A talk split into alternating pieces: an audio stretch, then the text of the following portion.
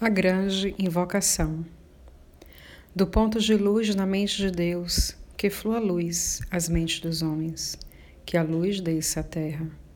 Do ponto de amor no coração de Deus, que flua amor aos corações dos homens, que o Cristo retorne à terra. Do centro onde a vontade de Deus é conhecida, que o propósito guie as pequenas vontades dos homens, o propósito que toda divindade manifesta, conhece e serve do centro a que chamamos raça dos homens, que se realize o plano de amor e de luz, e se feche a porta onde se encontra o mal. Que a luz, o amor e o poder restabeleçam planos divinos sobre a terra, hoje e por toda a eternidade.